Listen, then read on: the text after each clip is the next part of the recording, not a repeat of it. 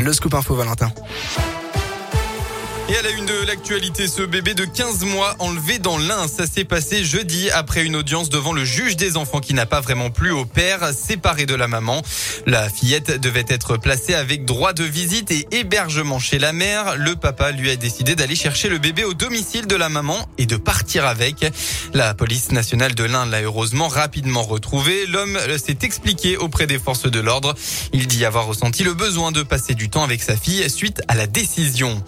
Et les policiers de l'Ain qui lancent aussi un appel à témoins. Cela fait suite à un accident survenu jeudi matin à Bourg-en-Bresse. Le conducteur d'une voiture a pris la fuite vers le boulevard Victor Hugo après une collision avec une trottinette. Les enquêteurs cherchent des témoins de l'accident. Le véhicule en question serait une Renault Mégane blanche. Si vous avez la moindre info, on vous a mis le contact du commissariat de Bourg sur radioscoop.com.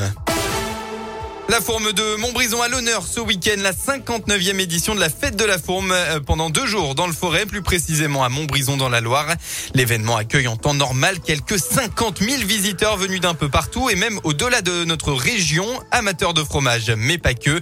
Pour cette année, euh, si l'entrée reste gratuite, le pass sanitaire sera obligatoire. Le port du masque également et malgré tout, pour les organisateurs, l'essentiel est là. La fête, elle, aura bien lieu. Hubert Dubien est le président du syndicat de la forme de Montbrison. Je parlerai pas de normalité dans la mesure où euh, on reproduit pas tout ce qu'on faisait euh, avant Covid, quoi. Mais quand même euh, une certaine fierté de, de, de, pouvoir faire cette fête. Les temps forts, ça va être des démos de fabrication, de fromage, des démos de cuisine avec l'association des cuisiniers de la Loire, de l'exposition permanente, la possibilité de discuter avec des producteurs qui seront là. Euh, L'amélioration par rapport à l'année dernière, c'est la possibilité de faire déguster. Et quelque part, pour nous, ça correspond complètement à ce qu'on a besoin parce que parler de notre produit sans que le consommateur puisse le déguster. Voilà, donc euh, on va pouvoir le faire, donc c'est une très bonne chose. La fête de la Fourme, c'est aujourd'hui et demain à Montbrison, euh, dans la Loire. Et puis, euh, autre bonne nouvelle, à Firmini, la préfecture de la Loire vient de valider le protocole sanitaire de la Vogue des Noix.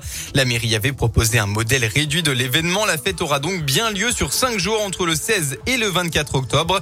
Et le pass sanitaire sera contrôlé à l'entrée de chaque manège. En revanche, il n'y aura pas de corso pour clôturer les festivités, mais de petites activités. On passe au sport avec euh, tout d'abord euh, du basket. C'est le coup d'envoi du championnat de France ce soir. Première journée à l'extérieur pour la JL de Bourg.